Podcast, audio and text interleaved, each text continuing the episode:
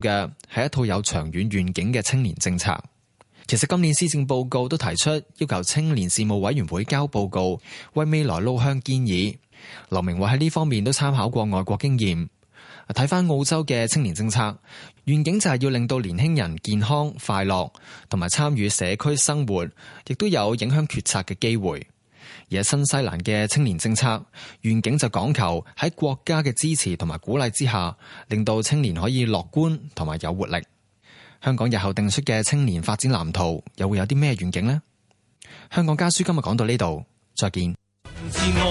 為咗協助誤入歧途嘅青少年改過自身，一班警察義工二十年前喺屯門區成立奮進行動，嘗試以拳擊運動幫助青少年尋找人生目標。而家奮進行動已經發展成為一項全港性嘅社會服務計劃，提供嘅運動項目亦已經非常廣泛，田徑、球類、水上運動等等都有。今晚警訊會詳細講解奮進行動嘅發展，九點鐘港台電視三十一、三十一 A 同步播出。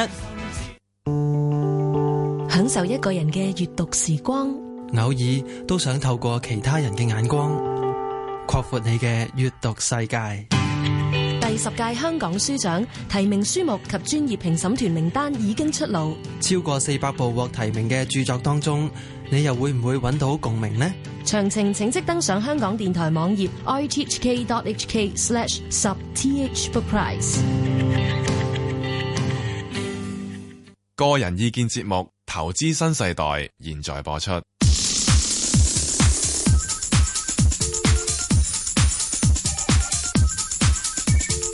石鏡泉鄺民彬與你進入投資新世代。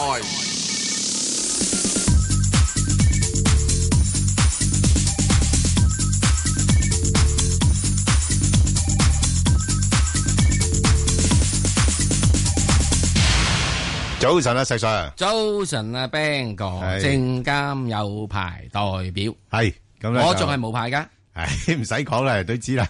唔係每次都要講嘅。誒，好啦，你中意即係講以講證明咧，就係應係係該係我嘅說話少聽啲，多啲聽唔你講。係唔係，我哋嗰啲要負責任咁解啫。係啊，係喂阿石所以聽 Sir，啲負責任嘅言論，唔好聽我啲唔負責任言論。咁啊係你講嘢都有責任感嘅。 好喂，石係 Sir，啊咁我誒嗱有啲誒朋友啦，即係同你嗯咁上下年紀啊，或者咁上下誒身份、名譽、地位嗰啲咧，咁就託我問嘅。佢喂，你可唔可以同我問一問石 Sir？喂，佢揸住咁大嚿錢，咁當然啦，佢哋知啊石 Sir 誒、股票咧就好叻噶啦，個投投資嗰方面就咁佢又喂佢其實佢會唔會誒、呃都有其他嘅投資㗎咁樣樣，即係唔係將啲錢全部掟晒落股票啦？我我知你唔係啦，咁有啲人可能又會買基金啊、買債券啊嗰啲咁嘅嘢。咁你你嗰大嚿錢、大大嚿錢係點樣分配嘅咧？我啲錢咧分配咧就有幾樣嘢嘅。嗱，呢個你你都唔係事必要講，你可以唔唔係講唔係嘅。，咪基本可以講。即係我講，第一，嗯我好早已經有買保險噶啦。哦，咁呢個必要嘅咯喎，係咯。咁我現在有兩份危疾保險嘅。哦咁嗰度佔好少比例嘅啫，唔係嗯嗰啲嗰啲唔唔係要你好多錢嘅啫，嗰啲唔係㗎，咁你睇下你要供幾大嚿錢，然之後先第時啲危疾跟住劏落去嗰陣時，先有到幾多係錢可係以俾你嚇去去去支持劏嗰刀㗎嘛？係係係咪啊？你危疾嘅就賠三萬嘅話咁啊，嗯，即係好話唔好聽，夠揾啊把戒刀算啦，係咪啊？自己戒自己 啦，係咪啊？咁啊，嗯梗係唔係咁啦？咁啊，所以咧，你一定要有一嚿錢，你呢個係好早做嘅。係嗱，好有好多人咧唔清楚或者點咩？香港第一份危疾保險嗰陣時推出嗰陣時，我有買㗎。哇！你喂咁早已經有呢咁嘅意識㗎啦，其實喺一九七幾年嘅時係候啊，我一出咗嚟做嘢咧，我已經第一份係買意外保險，嗯哇！喂，咁證明你咧好年青已經有啲憂患意識㗎咯，係因為我驚住我突然之間會車出街俾 啲車車死噶嘛。今時父母點做咧？哦，咁啊難做啦，係咪啊又唔係揾咁多錢啊，哇！點咁照顧啊，所以我你個早期我我嘅意外保險咧係完全冇儲蓄成分嘅，因為有儲蓄成分咧需要貴好多㗎。哦，即係純粹買個保障嘅嗯啫係啦，咁一直到到逐漸嚟講，你開始即係 OK 咗之後咧嗯係，我就開始一轉去買一啲係有儲蓄成分嘅危疾保險。係啦係啦，係咪？亦都買其他嘅一嗯啲嘅係意外保險同埋醫療保險。我最高時期之中係有八張保單嘅，哇！咁有時係有冇咁需要咁多啊？唔係咁解吓，而係有陣時咧吓，你如果你咧，你呢個呢度你 claim 咗之後，你跟住你保費會增加嘅。係你趁住你年輕嘅時期之中咧，係係嗯保費低啲嘅時之中咧，你就買定幾份。我到時咧可以攞 A 呢份去保，咁我 claim 完之後我咪抌咗 A 嗰份咯。係，我仲係跟 B、C、D 咯。但係你嗰啲唔係誒，淨係死咗先有得攞㗎係嘛？嗰啲係即係意外保險，就係唔咯係死噶啦。嗱，第一次就驚死，係咯。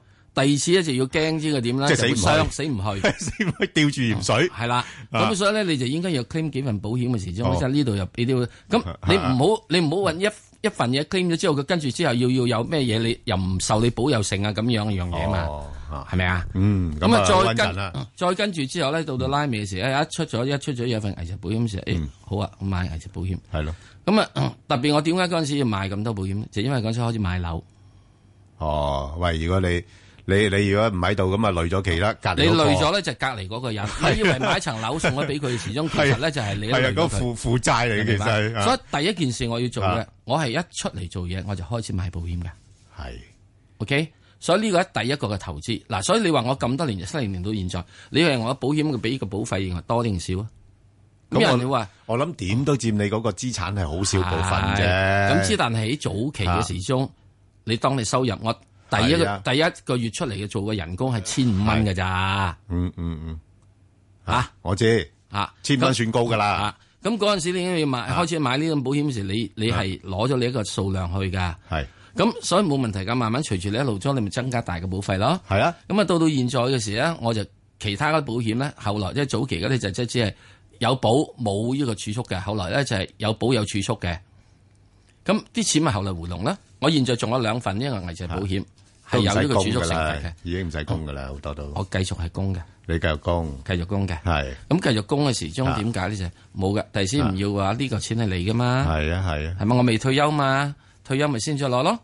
唔係，阿阿 Sir 我想問你咧，嗯你肯定每個月嘅收入咧係遠超出過你嘅嗱支出嘅。唔係嗱，即係我一定要咁講啊，即係我係講緊啦。如果你既然講嘅嘢，就唔好淨係睇我，誒，我而家錢等邊度變到邊度。嗯我首先第一件事，我一定要睇，嗯我係將今時唔要嘅錢係留回他日去花費。嗯，嗱，本來咧，我有個最大嘅投資，收成最好嘅就係茶葉已經係噶啦，啊。係啊咁我約莫咧，即係大大話話講啦，係啊茶葉咧，誒呃最高幾個時有一萬餅嘅。係，哇咁犀利嘅，系啊，咁我當然唔哇係等香港啦，等啊喺雲南啊，等係咯喺係呢咯個誒珠海。咁啊，原先諗住啊退休之後做咩好咧？賣茶葉㗎，我諗住。我話你諗住賣茶葉㗎，係。哇咁好玩啊！咁點解我知道啊咧？就係我龍井唔收得，其他咪唔收得，只可以收保理。哦，如果我到時有啲廿年、卅年嘅保理出嚟嘅話，無論點都好啊，哇，都一定俾我到時嘅價。我而家好多保理都已經咩啦，肯定都升已咗好經多成倍廿啦三年啦，係咪？係啊嚇咁啊坐喺度嘅時係啊係啊鐘，咁啊即係一邊就炒下股，一 係啊邊啊大家就以茶會友，係啊係啊得閒嚟買兩餅，係啊，嗯咁啊揾個細細地嘅即係樓上鋪位，咦又唔錯喎買就幾好啊！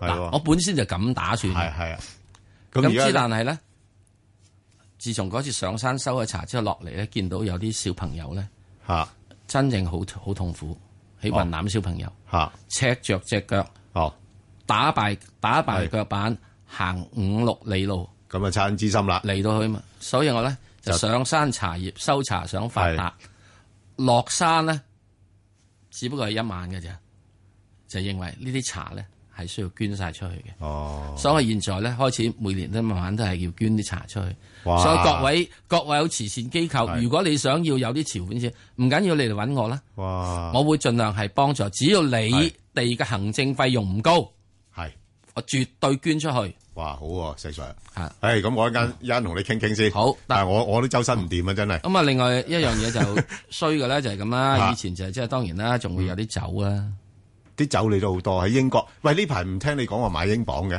我唔買啦嘛。哦，已經停咗買啦，停咗買啦嘛。哇！但係你嗰啲舊嗰啲又升值好多咁啊唔喎。緊要，我都開始都要捐噶啦，都要都係無償俾出去。 係咯遲少少我會搞個即係酒宴噶啦。哦，又又慈善酒宴，係慈善酒宴啊。哇！喂，慈你善呢酒宴排都好多慈善活動咁喎。啊，當然仲我收啲花膠啦。啊最近食咗啦，係唔嘛？係，今晚就搞個慈善花啊膠。今晚食噶啦。係誒，大家唔使諗啦，已經 fully book 噶啊，唔啦。係，遲少再做。好。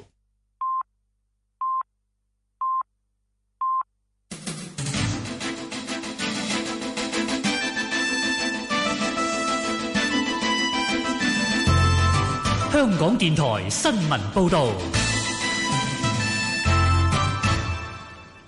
上晝九點半，而家有陳宇軒報道新聞。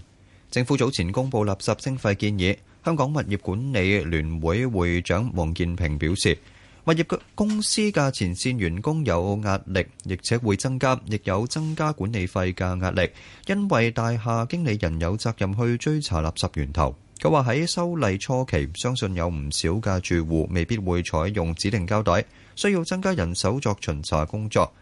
單堂式物業較少人手嘅地方，員工容易顧此失彼，難以兼顧大廈其他日常工作。世界綠色組織行政總裁余遠騁認為，措施可行並有一定效果，因為現時香港嘅人均垃圾量仍然過於鄰近地區，措施有佢嘅必要性，但必須有適當配套同教育。日本總務副大臣赤間二郎抵達台灣，將會出席今明兩日嘅文化交流活動，係台灣同日本斷交四十五年之後，日方派遣嘅最高層級官員訪問。有外交人士認為，以往兩地相關交流活動只係由協會人員主持，日方今次派出次部級官員出席，顯示對台灣嘅重視。日本台灣交流協會表示，石間將會喺台北華山出席一個文化創業產園區嘅日本推廣活動嘅開幕儀式。南韓世越號客輪喺清晨四點十分已經打撈至半潛船上，打撈工作基本完成。工作人員解開吊船打撈時嘅鋼索，將船體固定喺半潛船上，並採用自然排水方式排出船體內殘留嘅海水。預計排水工作需要三日，當局預計到下個月四號前可以將船體移送到達木浦港。打撈當局表示，移送半潛船以及將船體打撈至靠岸所需嘅高度係行動兩大難題。現時行動已經完成，意味打撈工作基本成功。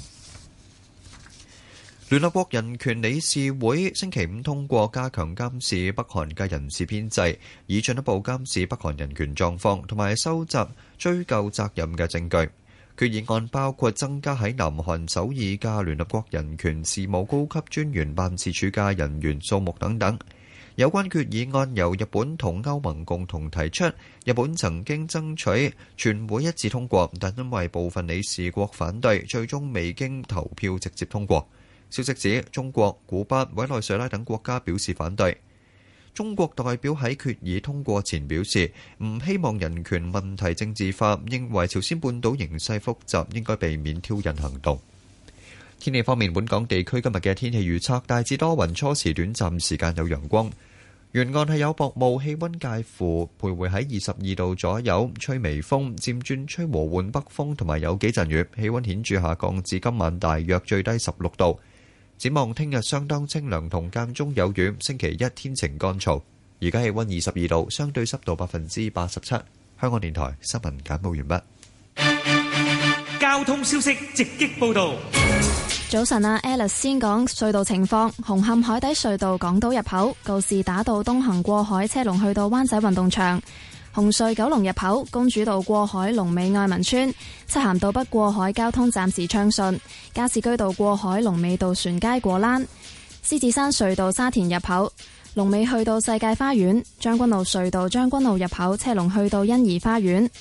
另外提提大家一啲清明節嘅特別交通安排，為咗配合市民前往將軍澳華人永遠墳場，由而家起直至到下晝嘅六點，高超道通往將軍澳華人永遠墳場嘅通道會暫時封閉。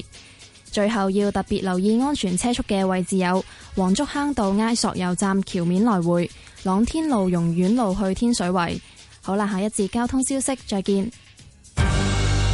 以市民心為心，以天下事為事。 FM 九二六香港電台第一台，你你嘅嘅新新聞聞時事知識台。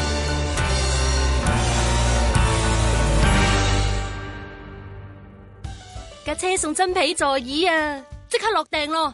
間屋好靚啊，即刻落訂咯！等陣，專業嘅地產代理有責任提提你，簽約前先釐清業權，例如睇下物業有冇聯名或者未解除嘅按揭，最好將所有訂金交俾律師樓託管。買樓都係謹慎啲好，訂金交託律師行，樓宇買賣風險降。有唔明，上地產代理監管局網頁睇下啦。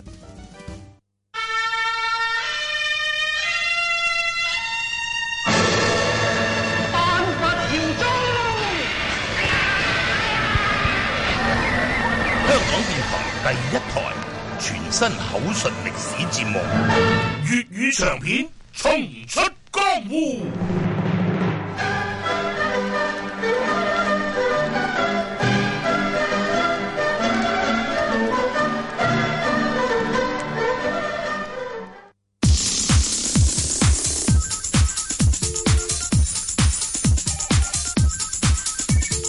石镜全框文斌與你進入投資新世代，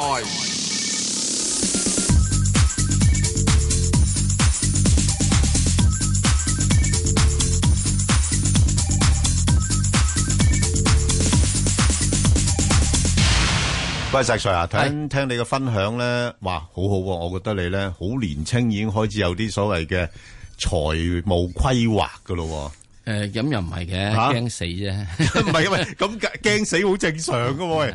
啊，呢個咧就係即係所謂咧就係要點咧就係誒，一定要有到個憂患意識。係，你一定要睇到呢個咧就係我阿媽經常以前教我嘅。係啲因為我我我哋嗰啲買街邊真係係啊即係睇天食飯都唔知咁咩嘢。因為老一輩嗰啲真係生活艱難嘅咧。啊咁我阿媽成日教我一句就係又憂有柴無米煮，嗯，又憂有米無柴賣。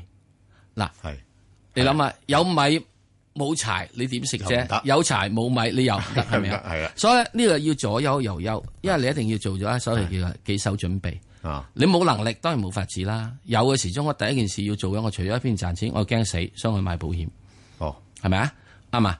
因為呢個係兩個可能嘅 income 啊嘛，一係用我勞力，一係用我條命啊嘛。喂，因為我覺得咧，誒我哋嗰代啲父母真係好好，一早話俾我哋聽啦。喂，嗱，你唔好諗住靠我啊，咁樣樣係啊喎啱嚇。啊你你搞掂佢自己咁係樣樣啊，係嘛咁你一定要自己搞掂時，你咪要咁搞啦。啊咁到到你一路有能力做到之後咧，你就開始就點？當然你要自然有一定嘅財富，你要累積啦。係啊，你一定要呢個又要再繼續係揾，仲要有一定嘅保險。即係剛才我講啦，即係保險喺唔同時嘅保險咧有唔同嘅用途嘅。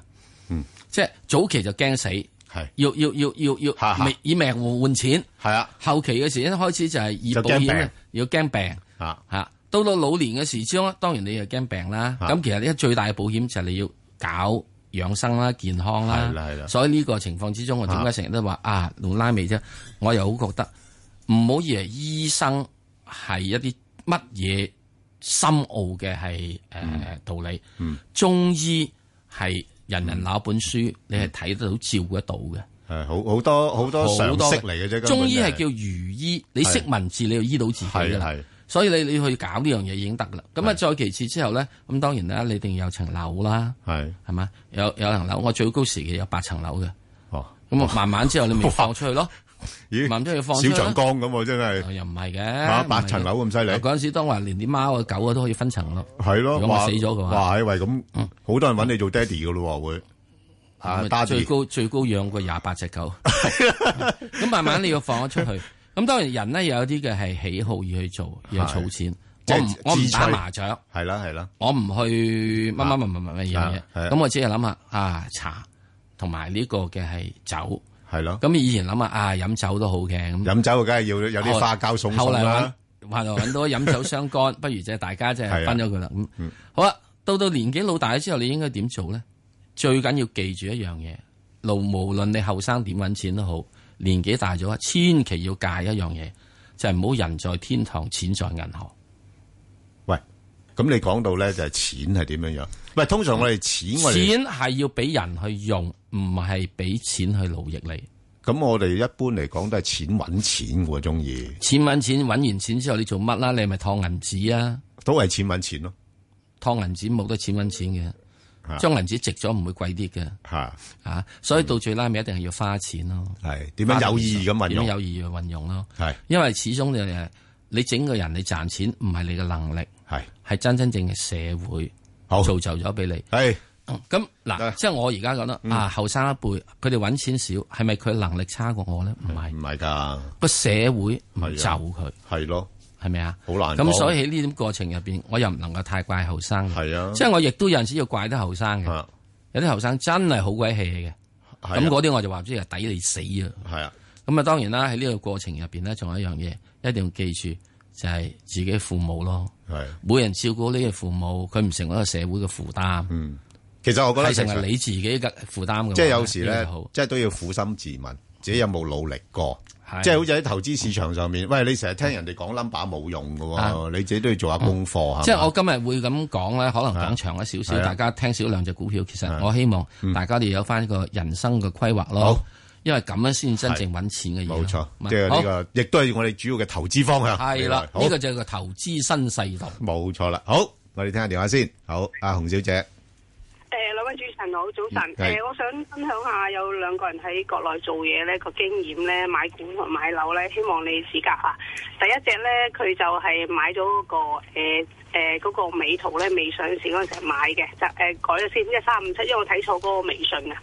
咁佢係誒嗰陣時係買咗兩萬股係十二蚊啦，跟住走咗貨，跟住再後面咧再追翻係十九蚊啦。咁誒佢玩內後內戶玩咗三次啦，咁啊賺咗少少啦吓，咁誒而家就 hold 住兩萬股係十九蚊啦。咁另外嗰個收黑鴨咧係一四五八，嗰收黑鴨一四五八咧係國內嗰啲誒好多人揸住嘅，就係叫佢哋買嘅。咁佢比較貴，追入咗係九九蚊到九個，好似九個三啊，睇微信九個三。咁另外一隻八七七咧，誒、呃就係、誒。就係、誒、又係國內佢哋去嗰間廠睇過啲嘢嘅，即係睇過呢間公司嘅，又係係好好嘅。不過呢排好貴，佢哋唔敢買，因為六個九買咗，七個二走咗啦。嗯咁、想問誒、兩位咧，大約幾咩價錢咧再買翻？咁另外咧，嗰、個一九八五，咁呢只嘢咧就係佢哋睇書睇咗好耐，國內都好多講嘅，就係話誒同香港某間公司好大嘅，做嗰啲 I T 嗰啲嘢，其中一間係港交所嘅。咁我想睇下呢只前景點樣，因為國內咧就講呢只係非常之好嘅，咁上嗰啲 s e 啦。咁誒、第五隻咧就係、嗰個三八八港交所係七。年前咧，佢買咗係將佢第一桶金咧就買咗買晒落去，就五千三百股，係平均價係一百二十六蚊。咁佢睇下誒點睇呢隻嘢係誒沽一半啦，還是長揸咧？因為誒、呃、國內咧好多 seminar 都講係推介呢隻嘢咯。唔該晒，唔該晒，多謝嗯，好啦，多謝，好。阿細 Sir，你不如答佢頭嗰三隻啦，頭嗰三隻就係一三五七，係咪？三五七係好誒，一三五七就呢個美圖嗱，一三五七美圖嘅時鐘就喺呢個嘅係誒求誒呢個過往嗰十幾日入邊咧，出現咗驚天覆地嘅係變化啦，係咪啊？曾經喺二十一號嘅時咧，二十一號定二十二號我唔記得啦嚇，升過上去廿三蚊，然之後而家跌翻落嚟十四蚊啦。咁你嗰個價錢咧喺十九蚊度咧，我覺得咧你係會誒、呃比較難啲去短期達到嘅。咁之但咧，亦都唔係做唔到嘅，係做得到嘅。我唔係睇呢只股票嘅長遠好又唔好，因為佢上市嘅時候係八個幾，曾經跌穿咗招股價，跟住再上翻嚟。最近佢點解會咁升到上去啦？大家就要好清楚、好清楚、好清楚、好清楚。國內啲人係有有批人點樣炒呢啲嘢？你你頭先聽嗰位誒誒，嗯佢好朋多友國內消息，好多國內消息，嗱好多國內做開開係啦啊新年啊拿添，仲要嗯係國內嘅消息有好有唔好。嗱，第一件事，呢只股票咧，你一定要睇到。如果作為咗一個係好典型可以俾人哋炒高上嘅嘢嘅，第一，你上咗嚟之後，現在咧去到呢個階段，已經去到沉底，有人去到咧出邊收咗你貨，問題要點樣湧佢上去？你睇到佢入咗去呢一個係呢個深港通之後嘅時鐘咧，佢就可以咧就係嗯兩面都可以炒啦。咁、炒嘅時鐘有一樣嘢，嗰班嘅係投嘅所謂嗰啲咁嘅 founding member 嗰啲嘢咧，佢仲係一個禁售期，嗯，所以佢完全冇呢個嘅係即係就可以出算貨嘅，價好想沽都唔得㗎啊價好想出去都唔得嘅。第二樣嘢，佢現在由於亦都啱入咗去之後，佢冇啊 warrant。另外一樣嘢好重要，不可沽空。呢隻嘢現在不可沽空嘅，因為仲係由於係一個叫初 B B 仔嘅階段，唔、可以沽空。嗱，我希望所有投資者留意，凡喺國內新上市股票，唔係一啲點樣有實質資產嘅嘢，搞呢啲咁嘅科技嘅嘢，喺呢三樣嘢出現嘅話，你係可以有機會揾佢一轉錢，即係亦可以有機會蝕你大本。嗰三樣嘢就係、第一，基礎投資者大股東未係出貨。二不可以沽空。第三呢、個咧係冇 warrant。嗱，冇 warrant 即時你冇呢個 put 啦，係咪啊？嗱，呢三樣嘢咧，通常喺國內入邊咧，都係好容易俾人哋咧，就係、喺一個所謂嘅喺好少嘅係流通量之中，就用你好急嘅一個嘅係本打落去。當時咧打落去本咧，呢、個嘢炒嘅時候炒到係過成九億嘅。嗯。九億上炒上，所以佢九億時咧，佢可以喐到個市價去到一千八百幾億、九百億，嗯，竟然可以多過只係誒誒呢個咩恒安啊嗰啲咁樣。係啊，恒安嗰啲人哋賣紙巾嗰啲真係，大佬數極都未有九億 啦，九百億啦，係咪啊？嗱，所以呢啲嘢時之中咧係絕對高風險，不過話俾你知，呢只係拆船。即係呢啲嘢，佢唔係佢自己本身股票係拆喎，而係佢呢隻嘢可以俾人做騎劫去打劫嘅，所以投資者就要留意呢樣嘢。嗯，咁喺呢點，你認為佢會唔會去翻呢個係十九蚊上面呢？我估計會困難，會困難。無論點做都好，點樣？點解呢？現在嚟講，而家去到十四蚊，點解？人哋上面已經沽咗貨啊嘛，出咗啦嘛，出咗啲嗱。咁佢會唔會係再跟住咩？嗱，你話佢會去到幾時去到十九蚊？我真係唔知道。不過不過石 Sir，即係面對呢啲情況咧，我嗱我話俾你聽下，我我曾經都心動，想趁佢低位咧買翻多少嘅。冇嘅，現在你現在你而家仲要十四蚊我都唔買你，你去到幾多買唔係我我知我啊？八蚊我就買啦嗯我。我知，我我講俾你聽，我我嗰陣時個心念係點樣樣咧？我心念就係啊，係喎真係可能呢隻嘢都係可能係誒呢個騰訊翻版嚟嘅喎，係嘛？又講到咧，佢話喂，你睇下同外國嗰啲啊比較啊，Twitter 啊嗰啲咁嘅嘢都冇錢賺啦，佢嘅用戶人數仲多過嗰啲咁，即係個市場講講下咧，你慢慢嗯會可能傾向相信嗰啲咁嘅講法嘅。嗱，喺呢點入邊咧，亦都需要有點要留意咧，就係所謂科技股咧，一定要講一樣嘢，一定俾你咧睇到桶金嘅。我好記得，我好記得，一九八七年，當時隻股票叫十字軍，哦，呢隻嘢揾礦嘅，我聽過啦呢隻。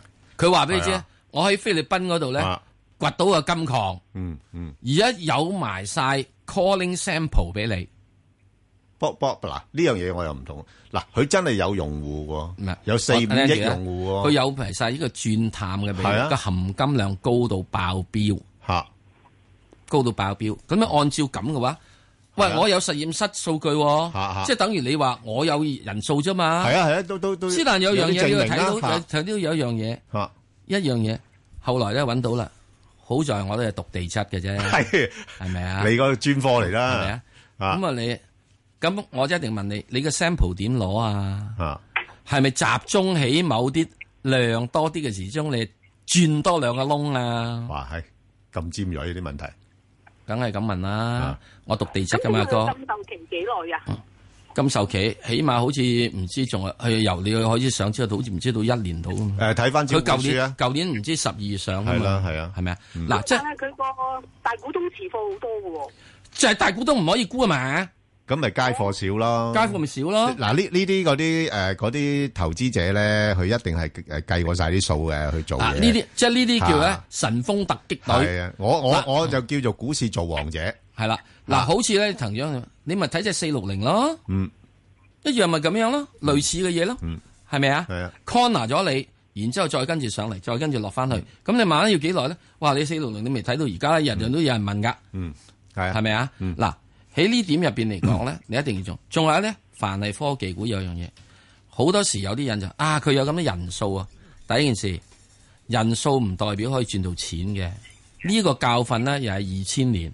係啊，當時有人咧就話：，哇，佐丹奴喺呢個咩嘢喺深圳東大街嗰度咁啊，當時咧五五十倍，我記得好清楚係五十倍 P，五 E 十倍 P E 都唔係貴，因為以當時嘅人流量咁多，係啊比美國 Fifth Avenue 仲多咁多人。知唔知阿又哥啊，你諗好諗，好好似好合情合理咁喎。你想揾人啫嘛？中國人係啊，大把啦，通街都係你倒寫桶屎啊，都有呢個幾百人控埋嚟睇下倒寫乜啦，係咪啊？咁再跟住人係咪 turn to money 係都重要啊嘛？又-又話中國10億人口啊，每人着一對鞋都唔掂啊，咁樣咪係？樣，咁咪啊。咁你要揾到咁嘅情況之中，你要一定到人係唔可以 turn into 人口，啊你要俾個策略我，你點啊？你唔好話我人多我就可以收到廣告，嗯對唔住阿哥，而家喺互聯網上面嘅廣告越嚟越跌價嘅。嗯哦，嗯，而家唔係以廣告，而家再冇人做 brand building 喺互聯網上面做 brand building 㗎，係、要 targeted sales 㗎。所以呢樣嘢你一定要清楚知道咧，就係點樣叫做點咧。所以好多人咧，你炒股票咧，我真係好建議你，唉，即管而家買廣告啦，係幣集團入邊咧有啲叫做係 data marketing。哦，你如果唔係清清唔清楚呢樣嘢啊，你點知道點樣去將啲 data 轉做你嘅錢咧？啊係你好多人搞呢啲嘢嘅時鐘，嗰、個即係 CEO 嗰樣嘢都唔知道呢樣嘢點樣將啊冇用㗎，人你係咯，人頭嘅係咯。 I 波轉做錢，啊，係啊，立咗又點呢？我就話我立人立人立人立人啊立人立人收僆啊得㗎，你係估而家走去呢個劈 友啊？劈友啊！喂等下石 Sir，佢嗰你都隻揾你要揾個即係識功夫㗎。咁佢嗰隻周黑店呢？唔係，唔係，周黑鴨，係。周黑鴨嗰隻只不過喺旁邊可俾人哋夾扯啊扯上去嘅嗯啊啫。啊，似乎，嗱，我覺得唔係喎，呢啲又好似又係集中水喉射落去嘅喎。嗱呢個如果唔係有呢單嘢嘅話咧，嗰只係由一輪扯上去，連隻雙響啊係咯炮，係呢咯只拍完之後到拍係啊，嗰只。而家-而家七九九添，啊，嗱，仲有隻799嗱，即係呢啲嘢嘅時鐘咧，嗱呢個你一定要明白。當嗱我唔唔唔贊成李小加話港股唔係 A 股化啊，有啊港股有啲人係將佢用啲小嘅股票咧炒股，將佢咧做咗 A 股化。個股 A 股化啦，個起碼都股唔係全部係講唔係全部。嗱，你咁啊叻，你就喐我隻騰訊，係喐啊我隻港交所，係啊係啊係啊喐我呢個嘅係其他嘅，即係呢啲咁嘅老牌香港藍籌，你有咁錢咩？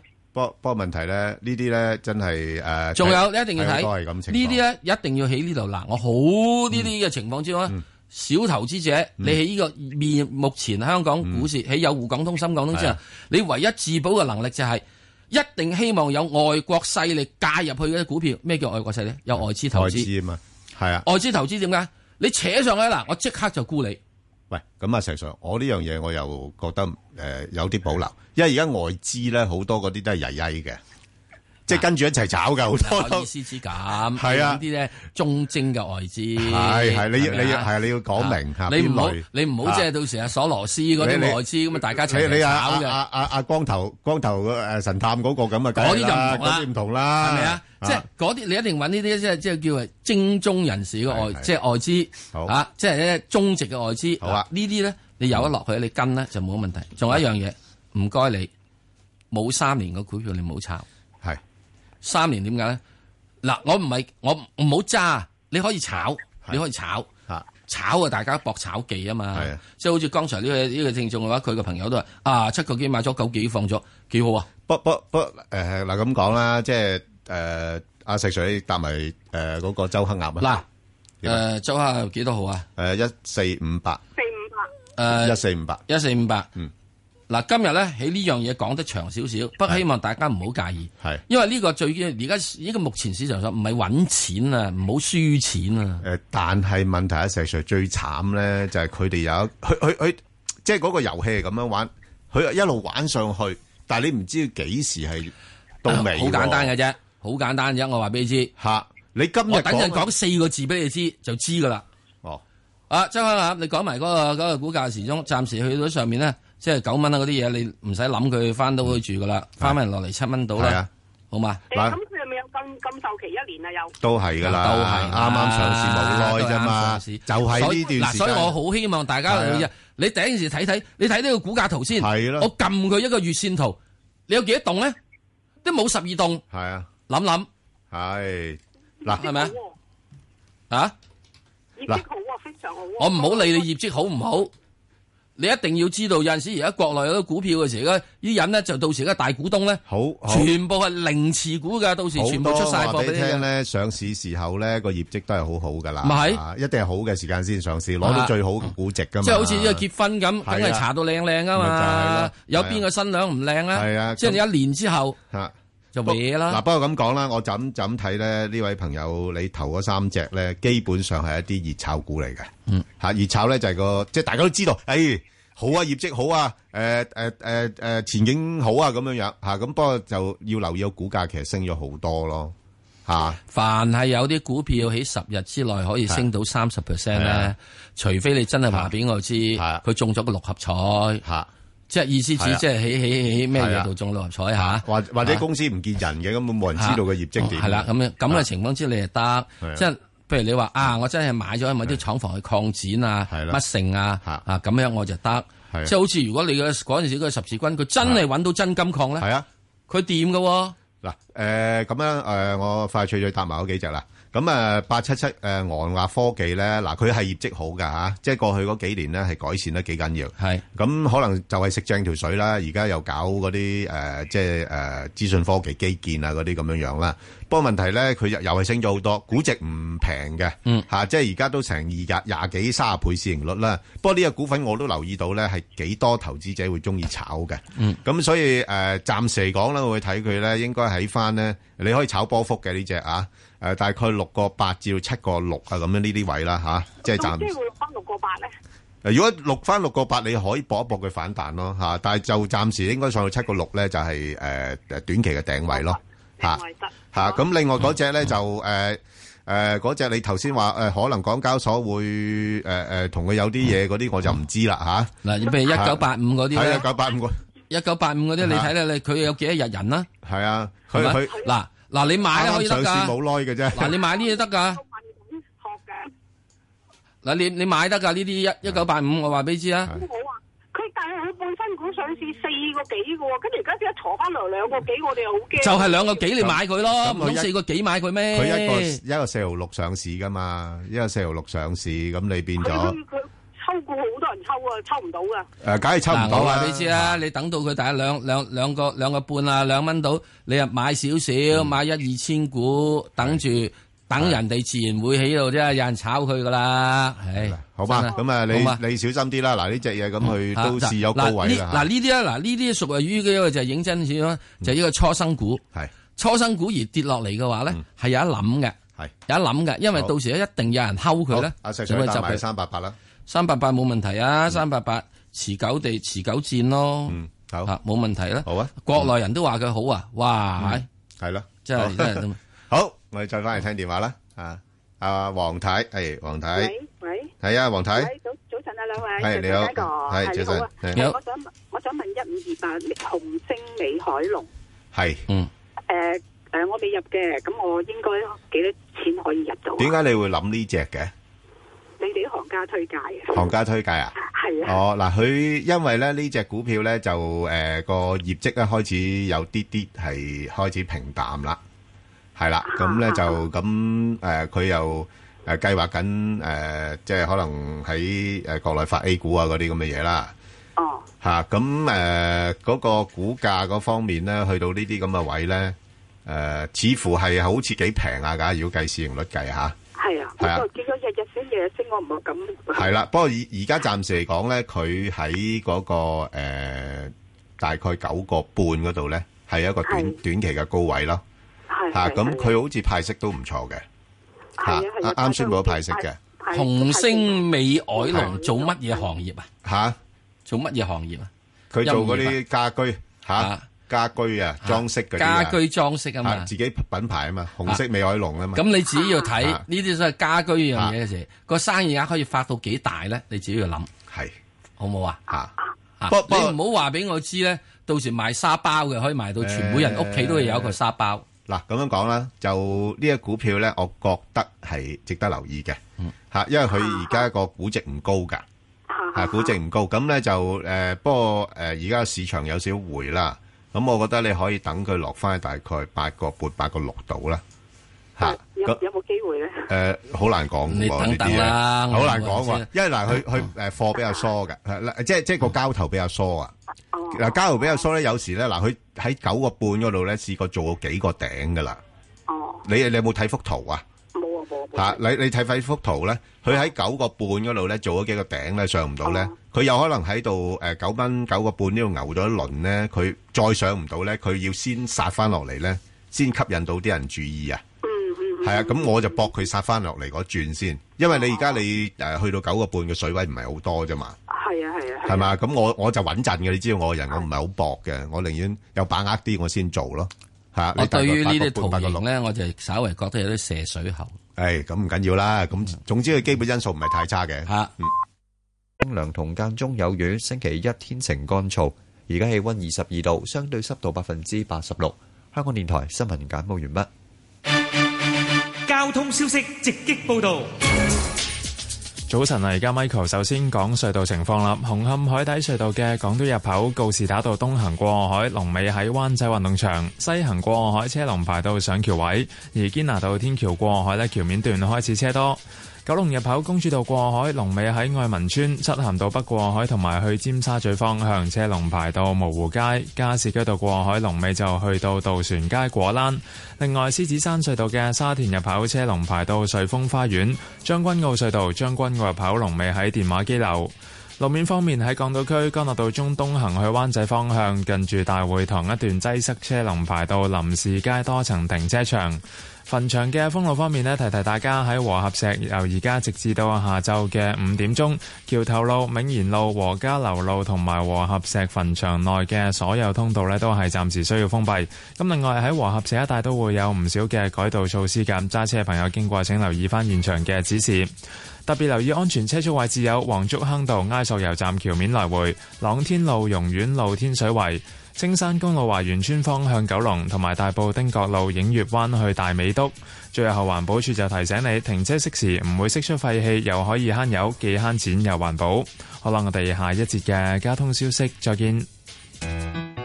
以市民心為心，以天下事為事，市民心為心，以天下事為事。 FM 九二六香港電台第一台，你嘅新聞時事知識台，可以分享生命、捐血救人，係一件好美麗嘅事。捐一次血就可以救翻至少三個人嘅性命。當你識得同人分享，世界就會不一樣。我係劉心柔，分享生命，捐血救人，你都可以㗎。香港紅十字會輸血服務中心查詢熱線：二七一零一二三四。歡迎乘坐 FM 九二六航班。今個星期，譚永輝、盧宇光同你飛越七千三百四十九公里，目的地係澳洲。酒店旅遊業、零售業、快餐業、餐廳業以及藥房喺公眾假期同星期日俾嘅額外工資將會削減，相信會令多啲鋪頭喺假期開門。十萬八千里，星期六早上十一點，香港電台第一台，請準時登機。祝閣下旅途愉快。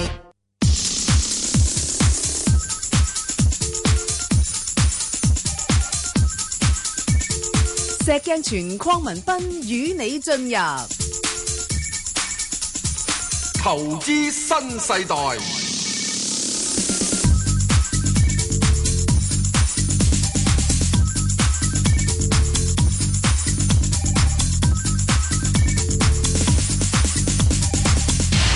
好啦，我哋要快翻少少啦。阿文太，咩？啊快極都好啊！等陣都俾我講講時間，第四嚟緊嘅時啲香港股票會點炒啊？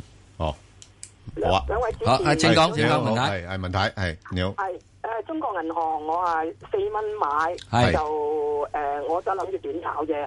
下個禮拜出業績，會可唔可以升翻？即係最多可以升幾多？誒、可唔可以俾我走到咧？誒係嗱咁啦，，我聽好，我聽好唔該唔該好唔該好好好簡單嘅啫。嗱，中中國銀行嚇，咁你聽誒心機啦。誒，咁中國銀行咧係下禮拜出業績啦，咁就睇下佢會唔會增加派息啦。嚇，咁你都知道呢排咧，大家都睇住個息嚟做嘢嘅。咁如果唔係嘅話，維持翻過往嘅派息嘅話咧，咁佢而家都係五厘咗緊啦，又唔係話特別高。咁啊個股價我諗嗱，如果你炒波幅咧，我都會嘅嚇。咁、就如果落到去大概三個八度咧，就可以考慮啦。咁但係暫時睇咧，又上面又唔係好多㗎嚇、上到去四個一度咧，咁佢就又上唔到啦。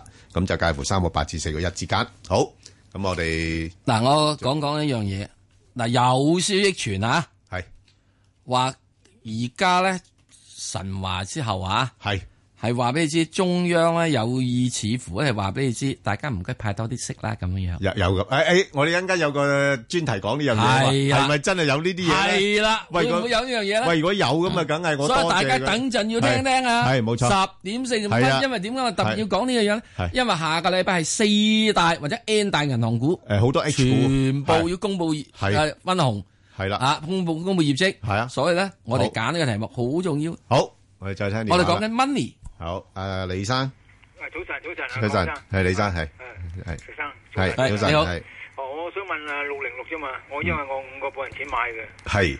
啊，有冇辦法升到個家鄉啦？哦，阿石 Sir，呢只股票誒下禮拜咧廿九號就公布業績啦。啊我好坦白話俾你知，我唔可以使你歡喜，因為你五個幾買，佢現在已經咧大約三十四蚊到呢度咧做緊個頂，咁所以咧佢爭緊一蚊雞。你要五蚊嘅時鐘咧，我要估計誒、呃你要起碼等到去今年年底度。嗯嗱、佢開始已經係叫做係誒、呃、漸入佳境啦，喺走勢圖上啊。不過去到呢個係誒呢個係四蚊度咧，有少阻力。咁即係我又睇佢咧係未升完嘅，佢可能會回調翻落去三個半度，然之後再跟住，因為最主要就係佢喺呢個誒喺呢個三個幾嗰度咧，三蚊度嘅地方有個好大嘅上升裂口，因為當時又講咩合併啊乜乜乜樣嘢啊嘛。嗯係啊，咁之後咧，你咁耐嘅時間攞落嚟嘅話咧，代表咧有啲嘢真正喺度咧做緊嘅 work 緊嘅。如果唔係嘅話，已經插晒落嚟，翻翻去即係翻到家鄉啦。咁、嗯所以入邊係有緊啲嘢做緊，不過咧時間未就，時間未就嘅話，咁唯有等等，就係咁啦。好啊，好嘛，好啊，好啊，好黃黃女士，唔好咁黃女講士，黃女士，係喂，到我啦。係啊，到係啊係你啊，到你啦。係啊，唔嗯該你啊，兩位早晨。啊係早晨我早想晨問下嗰隻一八零零咧，中交建啊，咁咧我十三個二買嗯嘅，跟住咧我佢而家成日咧喺嗰個位嗰度咧，我都知啊挫上挫落咧，我係啊想問你點樣處理係啊好咧？我係啊十三個幾買，我誒我可以揸埋今年都得，如果唔係咧，我驚佢啊翻翻落去咧就會好麻煩。咁啊，如果我喺咩位沽好咧？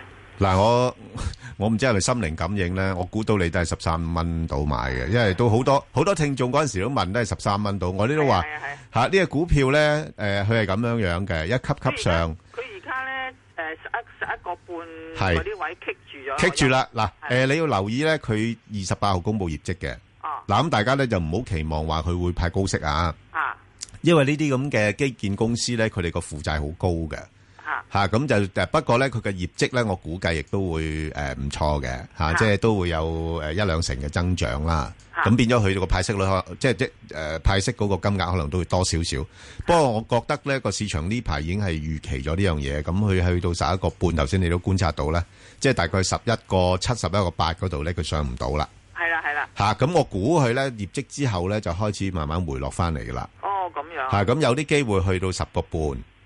哦。吓，即係大大致上啦，暫時嚟講咧，應該係十個半至到十一個八呢啲位咯。哦，係想想唔翻去誒誒十三蚊，嗱十三蚊要今年，未咁快今年啦，上今年今年應該上到嘅係今年上到，啊，整體嘅勢咧，整體體嘅升勢咧，整體升勢十分之好。啊誒未升完，未升係。即係十三蚊可以翻。現在而家十幾十十一二蚊到嗰個位咧，係一個短期頂，嗯好唔好啊？咁佢可能喺度要熬下熬下，可能落翻嚟十蚊，可能落翻嚟九蚊都唔奇。不過除非佢跌穿咗，係誒、呃即係呢個去到呢個跌穿咗九個半。如果唔係跌穿九個半，哇！由而家十二蚊跌穿九個半啊都啊見好多啦。啊，黃女士，嗱你有係咪成日留意呢啲股票嘅咧？因為我揸咗好耐，我想咧誒睇下咩位嗱想，其實咁樣樣啦，你嗱你你兩種做法啦，一種我唔知你揸幾多貨啦。如果誒我有時咧，我就唔係好中意死守嘅。係啦，我我就會將一部分沽咗出嚟啦。誒，尤其是趁而家咁高位咧，咁點都係着數嘅。你起碼如果一間碌翻落嚟，你一一方面你誒起碼唔使輸咁多啦。咁第二方面咧，你有啲錢咧可以等佢低嘅時間再買翻佢。買翻翻呢一隻啊？系啦，你買呢只，因為呢只你熟啊嘛，同埋呢只係係相對穩陣啊嘛。啊同埋呢只咧系基本起個上升勢，而家而家吓，系啊，而家吓呢呢呢只嘢我唔怕買去嘅，即係落到十啊落落到十蚊我就唔怕買去噶啦。哦落到十蚊，因為我知佢一定會升翻上去俾我走嘅。哦，攞到十蚊你咁樣上嚇到咩位走啊咧？誒唔係，暫時嚟講係十二蚊咯。即係如果闊少少嘅就十蚊至到十二蚊咯。哦嚇如果窄少少嘅就十個半至十一個半咯。哦咁樣。係啊係啊，就係咁樣樣噶啦，係啊嚇。如果唔係你話，誒我費事咁煩啦，咁你等等到誒誒今年內應該都有機會上翻十三蚊嘅。哦，今年之內即係年係尾嗰會上翻十三。係啦，不過你誒可能中間有啲有時又誒覺得唔抵啊，點解早啲又誒唔高啲沽咗佢啊嗰類啫嘛。到時你就會一因為一兩毫子 咧，係啊唔見咗咧五六蚊噶 啦，嚇係嘛？好對唔住啊，好好 OK 對唔住好好啊！好如果要咁講嘅話，刻好薄啊啲。，好啊，周生，周生，诶，周生系咪行開咗啊？啊，陳生，好，啊，陳生，你好早晨你好，係誒係誒，想問嘅中國電力二三八零好啊，呢排嗰電力股好似冇乜電咁樣，係咪中國內嗰、個即係需求跌得跌咗好多咧？係啊，中國電力股最近冇乜電啊，因為最近中國電力股咧係嗰啲幾大電力龍頭啊，聯名寫咗俾啲啲煤炭年頭啊啲。啲玫瑰啊嘛，煤炭年頭你話龍頭啊，話俾你知。哇佢哋你賺得減多啊價啦，你哋減價啦。咁啊，煤煤炭龍頭啊，我唔減啊，你哋可以唔要唔要煤價。你可以唔用煤發電噶， 就咁樣啦你用風發電噶， 係嘛？咁所以於是一出現呢個發噏風嘅時鐘，咁即時你即係要再想減電電價，即係減呢個原料價就唔得咯，所以咪碌咗落。唔係你好簡單嘅，你睇下啲煤炭公司今年賺咁多，即係舊年賺咁多，你係知道啲電力公司電力公唔司幫好辛苦啊係咪嘅係啊，啊，即好嘛係係啦，咁所以咧喺呢個過程入邊咧，就即係有陣時嗱，你一定要記住，煤同埋電咧喺中國嚟講係貼錯門神嘅。係啊， 你好我唔好嘅，係嘛？係啊啊，嚇好難咧係雙翼齊飛嘅。係啊係啊現在呢兩個咧係即係係啊即係呢個落難夫妻。係啊，喂，唔係啊，而家咁樣講喎，佢哋又話，喂，誒同同誒領導講喎，佢話你哋啲煤炭公司就去去誒供給側啊嗰啲咁嘅嘢啦，就喂我我我哋啲電力公司都要去供給側喎，係啊，供給側改革喎有要求係啊嚇，咁啊，除非電力公司到時就話我死俾你睇啦，我我 close- 我我我唔發電啊，咁樣啊唔得啊嘛，困難啊嘛。係啦，好嘛，唔係我諗暫時咁啦，嗱，佢派息都幾好嘅呢呢間公司嚇，即係呢都個咪又得息有你係啊，咯息有差唔多有六厘到嘅嚇，所以我都我都曾經諗過佢嘅嚇，咁咧就誒你你而家有定未有啊？有，琴日誒低位攞咗，哦，咁咪得咯，算數啦，揸住都冇你法嗱，啦。呢呢啲咧就定未咧？進可攻退可守。嗱，佢再落都唔會落得太多嘅，都係落到兩個九度咯，係嘛？但係但係佢又唔會升得好多嘅，呢嘢好奇怪喎。佢唔係話呢排有政策話要佢哋兩個兩個兩邊閂埋門傾清楚，大家都唔係啊！而家上咩閂埋門啫？ 而家直情打打搣搣搣爛塊面咯。係啊，嗯你寫封信俾人哋，你減價啦，咁嗰邊覆翻你就係啊我唔減噶啦，你唔要啦咁。咁點啊？嗯係啦，嚇咁好佢啊話佢話我唔減噶，你唔買啦，即係好似而家見得到啫嘛。去街市買嘢先係嘛？唔掂啊！好啦好啊，OK，好，好，阿周生，仲周有我啊係周生係係誒咁你咧，好我想問七零零嘅，係咁誒誒誒咩價位入？誒我買咗嘅二六買嘅，咁睇下會唔會太高？高咗啲喎，高啲啦，高啲咯。嗱，即係而家咧，佢就已經個位咧向上褪咗噶啦，就應該喺二一零至到二三零嘅。係吓二一零至二三零嘅吓，咁即係我諗佢最多咧呢轉咧都係去到二三零左近啦。咁如果個市況真係幾時到啊？大約幾時到可以去二三零？誒幾個月到啊都好。誒誒誒，未未必使幾個月嘅，未必使幾個月吓。即係如果今轉誒喺四誒喺五月大調整啦，即係嗱我自己估計五月會有一個大啲嘅調整啦吓。咁可能喺四月睇下做唔做得到去到嗰個位咯。咁然後可能喺五月份就落翻二百一十度啦吓。千祈唔好跌穿二零五啊！係啊吓。跌穿二零五咧就係雙頂，係啦，咁啊下網一八零，係啊你自己留跌穿埋二八零之後就哦哦，不過應該跌唔穿嘅。啊，留留心下啦，即係雖然係業績係幾好啦，咁但係個估值都唔平。係咪係啊？最緊要就一樣嘢係嘛啊係啊，即係有個咧就即係已經即係要嘅聘金太貴，係有個咧就即係嚇啊即係養醜，即 係色色差嗯係嚇。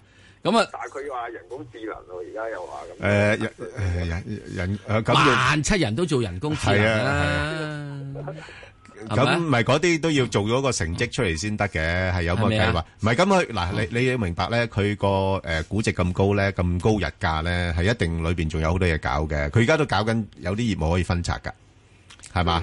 不過問題佢即係你去到呢啲位咧，再唔上嘅就梗係會回翻落嚟咯，係啊。嗱喺呢點咧，我又再尋味講少少。人人都講人工智能，啊人工智能最終嗰樣嘢去咗做咩嘢咧？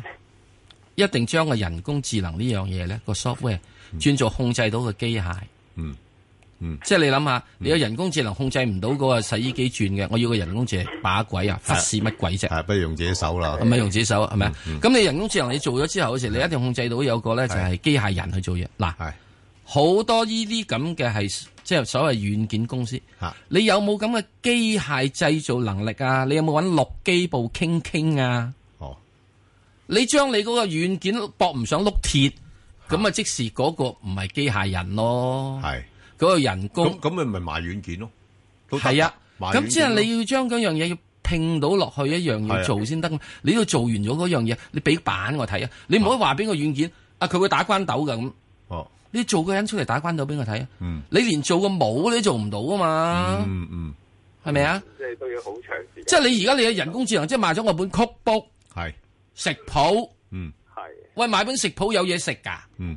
你俾邊個鑊我啊？俾料我啦，仲要有個廚佬要夠手藝去炒出嚟先得嗯㗎。喂，鹽少許，糖少許，油少許，好啦，咁你自己留意下啦。佢而家都相對高位噶啦。好，阿黃女士，系两位，你早好晨，早晨，啊係係我想問三九零啊，吓咁咧我七個半買嘅，今次有冇機會上係十蚊？嗱，你小心咯噃，可可能炒多兩日嘅啫噃。哦，佢三月三十號公布業績啦吓。哦，嗯，咁大家又話搏一搏啊，會唔會增加派息啊？咁樣樣，咁業績好，梗係會派多少少㗎，咁就唔會好似神話嗰啲咁樣樣㗎。哦因為佢哋呢啲又係嗰啲負債好誒高㗎。等陣呢個聽我哋係啊呢個咩十點九啦啊，，係啦。你有冇機會上呢個八蚊咧？诶，嗱，诶，八蚊就問啲咁多，我諗係七個八、七個九到我就走啦。嗯，系啦，咁又落翻去大概，我諗诶最好六個八到啦，啊吓六個八到啦，即係哦暫時六個。係啊，我知你立買咗好耐啦，係梗啊係咧，係啦。問啲八蚊呢個價，係啊誒你冇得一一兩年係嘅啊，冇但但係如果你話，冇誒我都費事出出入入，又係呢個股票咧，誒我覺得今年內咧有機會，譬如話睇翻大概可能誒八個半、八個八啊咁上下呢啲位嘅，係啦即。係年尾都有機會。係啦，係啦，我個目標咧，今年內應該會有機會上翻八個半、八個八咯。好啊，好啊，啊。 不過上翻去之前呢，就係應該會落翻去嗯大概六個八度先 嘅，係啦，因為我都試過係買初初買嗰陣時都啊上過八蚊嘅，係啊係啊你又冇走到，冇走到嘛，係啊，通常都係咁噶 啦，係啊，即係誒睇下你係咪真係成日留意住咯，係如果你費事出出入入咁，你咪誒擺喺度咯，好嗎？哦好，好唔使好，好啊，咁我哋要快速啦，好嗱喺快速之前呢，嗯我想講講一樣嘢。好啊，嚟緊嘅嘅香港股票咧，由於有咗深港通、滬港通之錢可以入落到嚟，個生態好唔同啊生態好唔同。實上嗱，咁我希望咧，大啊家記住四粒字，係叫山林風火。哇，係喂，講得咁咁激烈啊，唔係呢個我寫過好耐噶啦。係啊。我喺呢個即哦係九幾年嗰陣時寫文已經寫過，啊哦即係個炒家之要炒嘢一定咁啊，索羅斯用嘅方法。係山首先係不動如山，個股價硬係唔喐嘅，係啊好似係啊民風不動嘅，係啊，坐喺度都蹲咗喺度嘅，啲人咧就 forget about it，哦，唔記得有呢只股票。哦，咁啊當然啦，邊啲股票咁咧就好似剛才佢講啦，誒貨量少嘅，誒細細粒容易食嘅。大大股東唔出得嘅，或者冇乜大股東啊嘅，冇冇乜點可以乜乜乜樣嘢嘅，咁嗰啊啲正話講過啦。跟住咧就係、山啦，不動如山啦。林咧，林咧就隨行如林，係啊慢慢就吸貨、吸貨、吸貨。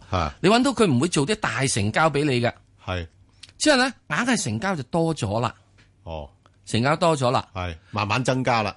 價格亦都唔係好升嘅。係啦，好似總之佢唔會攞你嘅，唔會唔唔會，我跳三個價攞佢。唔會噶，唔會噶。佢有時牛到你咧，悶到咧，直頭，唉，都費事揸佢啦，俾佢啦咁。俾佢啦，咁樣。啊，咁咁就佢咧就係隨行如林，靜雞雞嘅，係慢慢索下索下咁嘅。開始之後咧就俾你做兩樣嘢啦，價升係未到成交升價，係價升開始，咦打入咗十大成交榜或者打入咗二十大、五十大咁樣啦。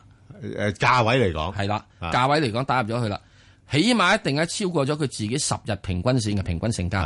係啊，咁啊大致上呢樣嘢就做咧，可以做點咧？就做大約係一個月度。咁封咧？封嘅咩？唔係呢個真係即係長樣，即係即係嗱跟住之後啦，跟住咧就奇疾如風啦，奇疾如風，嗯，跟住咧就會大成交。大呢個嘅係誒呢個價位抽升，哇！直頭好矚目噶啦，好矚目啦。誒，日日都十大裏邊報㗎啦紙咧就開始報道啦，唔會唔會日日係三四日嘅啫，三四日嘅啫。喂，大佬啊你都唔使錢㗎，啊咁係三四日之後就停喺地呢個過程咧，你啊就需要留意啦。嗯，留意下嗰啲經紀牌係係咪成日左手賣右手啊？即係成日左邊咧有一批經紀咧係就沽出嚟俾右邊一批嘅經紀嘅。但但係都好似同都係嗰咁上下嘅排名嘅，係啦，啊佢一定唔會係即係啊誒誒誒誒一號牌啊賣俾一號牌唔會嘅喎，一定咧一號牌賣俾二號牌啊，二號牌成日都有貨出嘅，係啊，成日有貨出嘅。嗱咁其實點啊？啲嘢又轉咗過二號牌度出翻嚟㗎左嘛左右手交啊交啫左手交交右手啫嗯咁跟住咧就係其即係其其即係即係疾走如風，疾走如風，疾走如風。嗯好咁於是你會見得到啊，大家係啊報紙有報道啦，嗱係跟住之後好嘢咧報好紙嘢傳媒咧仲一定有係嘢，俾你一個好嘅分析。係誒，好多人啊，係誒中意呢只嘢啊，乜乜乜乜乜乜嘢。啊誒好合理嘅，合理化啊我剛才講一樣嘢，人啫嘛，中國十三億啊，大把啦。係啊係啊，點樣將個人啊轉做 customer 最重要，轉做客最重要啊嘛。係啊，係咪嗯啊？因為唔係轉做人嘅啊話，我剛才有講話倒瀉桶屎啊，都幾百人嚟到啦。咁火咧，火係咩？好啦，咁啊，攻烈如火。哦，攻烈如火仲犀利，光年火，跟住之後就沉一聲咧，就會有一日升咗上去，係好多，係，哇，係人都湧上嚟，嗱，走嗰下佢就攻烈如火啊，佢一定係差唔多裂口或者插一聲，哦，一跌就跌落嚟，即係等你喺度搶啊，成日搶唔係貨。佢等你搶嘅時候，佢就就攻裂，佢唔係攻唔係就就係係沽係啊，係啊攻就係沽，係啊，你哋去搶咪就沽咯，就沽吓，沽得狠，沽到好似火咁樣樣，嗯，你跟住之後，我有乜理由我使咁買咗佢跌咗落九蚊我唔走，哦，佢會彈翻上去嘅。一定一定會㗎。你睇翻過往嚟講，佢都係一級一級上㗎嘛。係啊，咁跟住咧，佢係九蚊之後，跟住落七蚊，係啊十一蚊落九蚊，九蚊之後落七蚊，更加唔會走，你更加唔走，因為傷得咁緊要，幾大都浪死咗。係咁佢跟住拖住喺九蚊度咧，係就繼續九蚊出貨啦。好，咁啊清楚晒啦。所以咧就山林風火。係記住佢講十一嘛，講九呢啲只係係係即係係以以嗰個係啊係嚟做，你唔好唔記得，人哋可能係一兩蚊先收，哇，九蚊走貨點解唔得啫？哇！呢個喂石 Sir 呢個真係老江湖經老江湖秘笈喎，唔係老江湖，即係所有我都唔知點解所有嗰啲咁嘅係 h 廚分啊，坐喺度炒價，成日都唔識得變嗰個策略嘅，俾人哋已經策略咗就叫做山林烽火。阿石 Sir 使乜變嘅啫？你而家嗰啲咁嘅祈福黨嚇，啊成日都話俾你成知日都啦話，誒誒警訊都成日話提醒大家啦。嗯你知唔知山林烽火我喺邊度學啊？係啊，邊個？黑澤明嘅影舞者，哇！嗰套戲入邊嘅。哦，即係領悟到嘅。其實佢係抄孫子， 知孫子兵法犀利。 但係呢個喺投資市場度好有用喎。 係咯誒，多謝阿石 Sir 啊，咁唔啊好咁同我哋講上咗呢課啊。唔係咁講。好，希望大家唔好輸錢。诶，好啊，好，繼續啦。好啦，咁啊嗱，我哋诶诶头先啱同阿石 Sir 錄咗個诶答問嘅，嗯咁啊聽眾問咧就係一隻股票咧就亞太紡織啊，剛真係做得唔錯呢間公司一三八二，咁啊大家有興趣嘅聽眾咧可以上翻去香港電台公共事務組嘅 Facebook 度睇一睇啦，咁同埋留言問你哋嘅股票。好啦，咁啊，我哋搭另外一隻啦。好啦，咁诶就係呢個四環醫藥 啊。啊唉我我今日都講，我實有人問呢樣嘢係啦，啦。先係啊，咪依日嗱，唔使問啦。我我嗱，我點解拎出嚟講咧？誒，因為咧佢就嚟公佈業績噶啦。誒，二十八號公佈業績啦。咁啊，其實大致上都等佢嘅業績嘅，因為舊年就應該唔係嗯話特別好噶啦嚇，因為上半年已經顯示咗出嚟啦。不過佢最近咧都有啲動作嘅，咁都用啲誒都有啲收購啊咁樣樣啦。咁誒，不過我就留意到呢間公司咧比較上少咧喺誒兩個七樓上做回購嘅。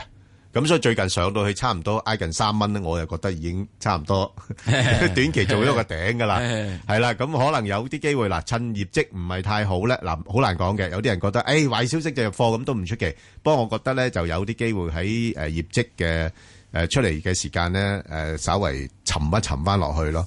沉翻落去又未必太多嘅，都係沉翻落去大概兩個半啦咁上下呢啲位嘅啫。睇睇佢今年嘅業績啦，因為咧，啊真正講實嚟講，長遠嚟講，我覺得呢門生意有得做。誒唔錯嘅，係啊，佢佢佢嗰個即係誒誒本行嚟講咧嚇，即係你都知道啦，誒誒誒腦血管嗰啲咧都好普遍啦嗱，我又講翻呢個股市，呢個股票上市嘅時鐘咧，温家寶嘅仔咧。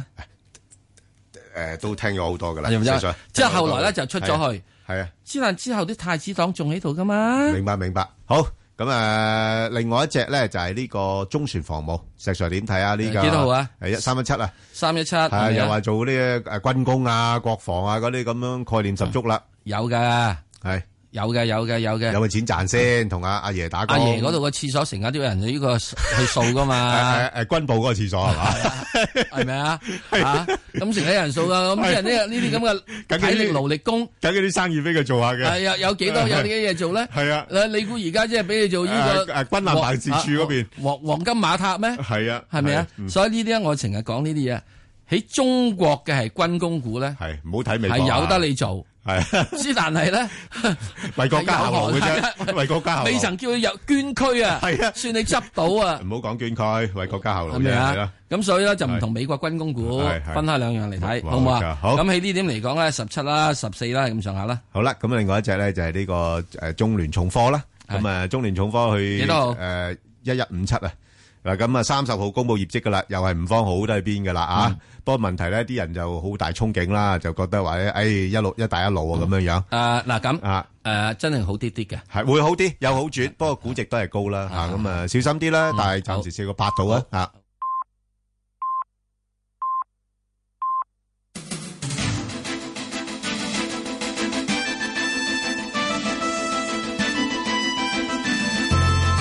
香港電台新聞報導，上晝十點半，而家有陳宇軒喺度新聞。政府因應巴西問題動用，決定回收當地二十一間廠房進口香港嘅肉類，並維持入口禁令。食物及衛生局局長高永文表示，局方有責任確保市民食物安全，希望恢復公眾對市面上其他肉類嘅信心，減低對業界嘅影響。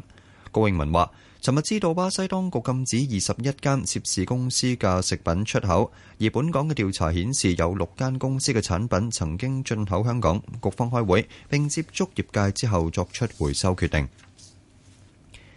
政府計劃最快喺二零一九年下半年實施都市固體廢物徵費，每公升收費一毫一。環境局局長黃錦星相信徵費有助減費，既有一定經濟推動力，亦係可承擔嘅水平。估計一個家庭每日用一個十公升垃圾袋，每月要交三十蚊。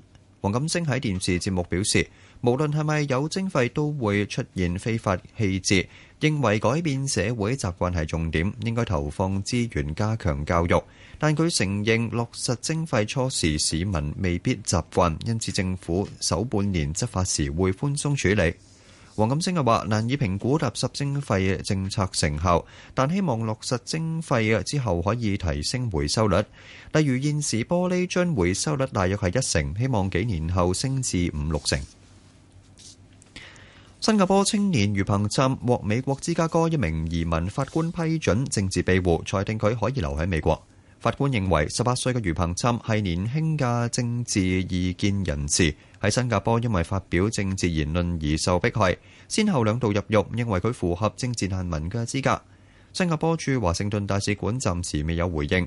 美國國土安全部反對向余彭琛批出庇護申請，認為新加坡政府係合法檢控。余彭琛喺舊年十二月到美國申請政治庇護，佢抵達芝加哥機場後被美國當局拘留。佢嘅代表律師相信余彭琛好快會獲釋。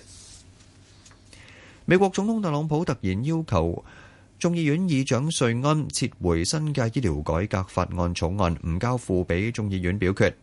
特朗普政府喺表決前仍然未取得共和黨內足夠支持，特朗普決定撤回草案。佢對挫敗感到失望同意外。白宮橢圓形辦公室發出嘅聲明表示，特朗普形容佢提出嘅首個重大立法提案內容相當好，但由於佔多數嘅共和黨議員意見分歧，以好少嘅差距落敗。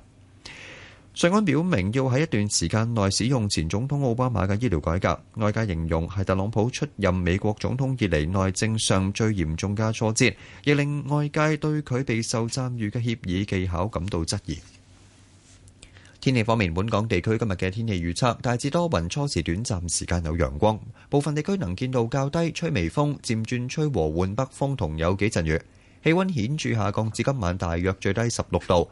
展望聽日相當清涼同間中有雨，星期一天晴乾燥。而家氣温二十二度，相對濕度百分之八十六。香港電台新聞簡報完畢。交通消息直擊報道。早晨啊，Alice，首先講一啲隧道情況。紅磡海底隧道港島入口告士打道東行過海，龍尾灣仔運動場；西行過海車龍去到上橋位。堅拿道天橋過海，龍尾馬會大樓。紅隧九龍入口公主道過海，龍尾愛民村；漆咸道北去尖沙咀方向嘅車龍去到蕪湖街。加士居道過海，龍尾渡船街果欄。獅子山隧道出九龍嘅交通回復正常。將軍澳隧道將軍澳入口龍尾電話機樓。另外提提大家一啲清明節嘅特別交通安排，為咗配合前市民前往掃墓，由而家起直至到夜晚嘅七點，清新徑以及前往青松觀同埋青松仙苑嘅通道會暫時封閉。最後要特別留意安全車速嘅位置有朗天路、榕苑路去天水圍、青山公路華園村去九龍、大埔汀角路映月灣去大美督。清水灣道壁屋落斜方向西貢，好啦，下一節交通消息再見。以市民心為心，以天下事為事。 FM 九二六，香港電台第一台，你嘅新聞、時事、知識台。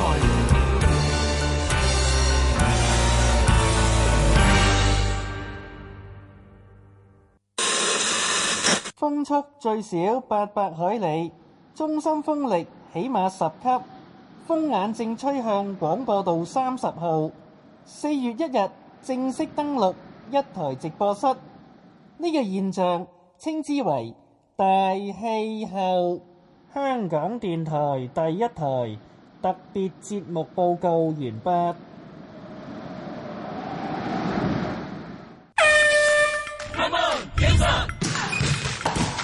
第六屆全港運動會今年四月二十三號至五月二十八號舉行，來自十八區嘅三千幾名運動員將會參加八項體育競賽，大家一齊嚟為自己嗰區嘅運動員打氣啦！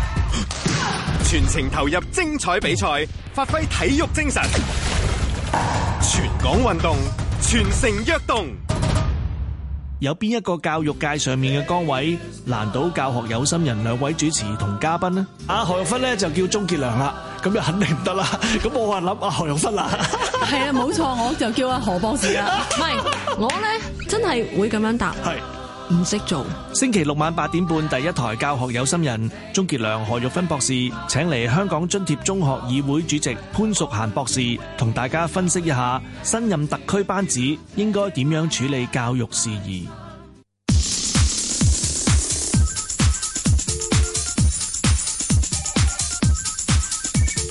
石鏡泉鄺民彬與你進入投資新世代。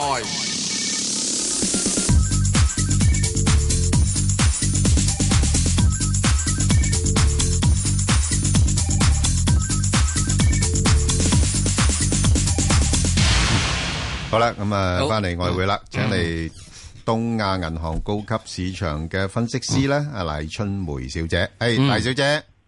系早晨啊，Ben 早哥，石 Sir，早晨，嗱就诶呢排咧，好似個美元咧彈極都彈唔起喎，咁點解會係咁嘅情況咧？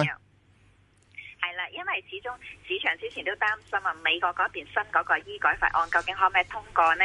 咁、嗯結果而家出咗嚟啦，暫時嚟講就要擱置咗先嘅，都撤回咗啦，因為呢就喺眾議院嗰度呢，就攞唔到足夠嘅票數支持啦，咁係所以呢，就而家暫時嚟講嘅話，都繼續用緊奧巴馬嗰個醫改繼續運作嘅，咁新嗰個醫改替代醫改法案呢，替代案呢，共和黨提出嗰個呢，就暫嗯時嚟講都會告一段落，暫時都唔會再傾住啦，咁所以呢，呢個呢，誒市場有咁嘅隱憂喺度，之前有咁嘅擔心啦，就令到美匯指數呢，其實近期嚟講都係比較弱啦，美匯指數亦都有一零二樓上啊，而家跌到落嚟跌穿咗一百啦，去到九十九點七六附近啲水平，都暫時嚟講暫誒都係比較弱少少，係啦。咁其實佢-嗯，嗯，誒、咁但係咧，我諗就要留意翻啦。咁誒、下邊嚟講嘅話，佢曾其實咧呢幾日都曾經多次試到誒、跌穿咗一百，去到九十九點誒六啊附近啲水平。咁但係見到下邊咧，似乎九十九附近咧，我諗呢啲水平咧應該都有一個初步嘅支持喺度嘅。係嗱，其實咧就誒嗰、個、呃、醫改咧擱置咗咧，其實係咪 特朗普佢希望盡快可以將嗰個稅改嗰度係提交國會咧？誒、其實都係嘅。呃見到佢尋晚嚟講嘅話，真係誒、呃確定咗通過唔到之後嘅話，佢即刻咧就將焦點轉移去到嚟緊嗰個稅改嘅啦。佢話嚟緊咧就將會全力咁去推動嗰、個誒、減稅啊，同埋稅制個改革等等啊。所以呢，佢好快呢就將市場嘅焦點轉移到下一個誒、議題嗰度啦。咁所以呢，呢個呢就令到美元呢尋晚稍為嚟講嘅話就係穩定翻少少。咁所以呢，嚟緊嚟講嘅話，我諗呢。因因為咧兩個係唔同嘅議題嚟嘅，醫改咧其實喺美國嚟講一直咧都係備受爭議嘅，因為佢個內容咧好複雜、好繁多，咁亦都唔係一個好大嘅工程嚟嘅。咁所以咧，我諗而家暫時嚟講嘅話，就暫時擱置咗啦。咁嚟緊嚟講喺稅改啊同埋基建投資方面咧，我諗呢方面相對嘅爭議性可能咧就會細啲，因為如果特別係減稅嗰一 part，減稅嗰一 part 咧其實咧係有利有利企業投資啊，有利消費支出嘅。咁而基建投資方面咧，亦都係相對係亦都係關乎民生，對嗰個推動嗰個經濟係有幫助比較大啲。咁我諗喺呢方面嘅阻力咧，就相對嚟講就會比較細喺國會嗰度。咁誒、呃但然但係咧要留意翻稅制改革嗰度咧，誒、究竟佢會唔會徵收嗰、個誒嗰、個邊境調節稅咧？咁呢 part 咧可能相對嘅爭議性就會比較大啲。咁到時咧，我諗就誒誒、呃市場就會特別比較關注喺呢一 part 咯。哦，咁另外咧，誒、睇到咧最近聯儲局嗰方面咧都有啲官員出嚟講嘢啊。你哋最新嘅評估評估係即係佢哋想放出一啲咩咩嘅信號咧？誒、其實咧，尋晚嚟講都有官員講話嘅，咁就係話嚟緊嚟講嘅話，連誒、可以再加息咧，咁同埋咧亦都要留意，要有部分聯儲嗰個官員已經開始暗示嚟緊可以去考慮去縮減嗰個資產負債表嘅規模啦。咁其實呢個咧，我覺得咧都係一個收緊，再進一步收緊貨幣政策一個幾明顯嘅信號，即係逐步逐步咁樣去做。首先就開始加息先，加息去到某個階段就要開始去考慮縮減四萬幾億個美金嘅資產負債表規模啦。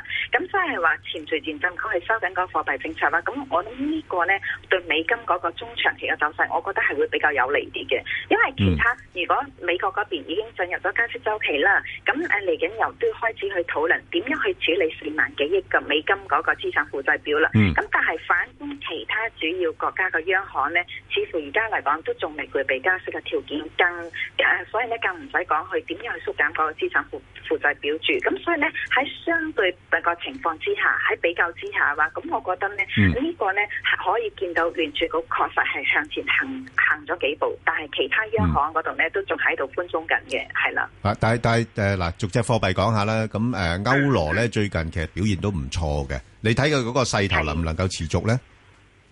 誒，咁我就覺得歐元嗰邊雖然近期嚟講，佢公布啲 PMI 啊或者其他方面嘅數據呢，確實係有改善嘅。咁但係始終都要留意翻佢政治風險呢，我覺得都係歐元後市一個幾大嘅隱憂嚟嘅。係咁雖然荷蘭嗰個大選過咗啦，咁誒係有驚無險過咗，咁就誒嗰個右翼誒右翼政黨呢，就誒嗰個誒就做做唔到一個最大嘅政黨啦。咁但係佢嘅支持度都上升嘅。嗯咁但要誒稍後時間，我覺得市場嘅焦點咧就會轉移去到嚟緊緊四月底法國所舉行嘅大選啦。因為法國嗰度嘅情況同荷蘭就唔同啦，荷蘭嘅經濟其實相對嚟講比較好嘅喎，咁佢都可以令到極右政黨啊嗰支持度上升。咁但係法國嗰邊其實佢經濟相對嚟講係比較差嘅，咁同埋失業率呢亦都仲係超過一成。咁呢個呢係遠係差過成個歐元區嗰個經濟個經濟嗰個情況嘅。咁所以我諗右翼。誒特別咧就係反移民啊，嗰啲右翼政黨喺法國嗰個市場咧，我覺得係會更加大。咁呢個咧會影響到嚟緊嗰個誒選情啦。咁所以呢，呢個咧，我覺得都係歐元後市一個幾大嘅隱憂嚟嘅。咁所以咧，雖然近期嚟講佢反彈上去到一點零七啊、一點零八附近啲水平，咁但係咧，我覺得咧，如果考慮到往後嗰個政治風險咧，我諗再進一步上升空間就唔係太多啦，係啦。而家嚟講喺一點零八附近度，我諗都有機會形成一個雙頂嘅形態啊。反而嚟講嘅話，如果稍後焦點聚焦到法國嗰個大選嘅話，我覺得係有機會回試翻一點零六附近啲水平嘅。哦，即係去到呢啲位就唔好再高追啦，吓。我諗唔適宜再高追啦，因為嗯往後嗰個政治風險確實真係幾大嘅，嗯咁、我諗就難以再支持佢再進一步上升啦。反而咧嚟到一點零八至到一點零九嗯附近啲水平咧，我覺得反而可以考慮趁高去沽佢下望翻一點零六附近啲水平啦。好，咁啊，另外英鎊呢，最近都做咗啲反彈，咁你估佢個空間多唔多呢？誒、我諗都唔多，佢反彈空間都唔多嘅，因為咧上面大概係誒一點誒一點二七附近啦。而家佢雖然咧上啊今個星期啦曾經上到一點二五樓上啦，咁但係始終都企唔穩。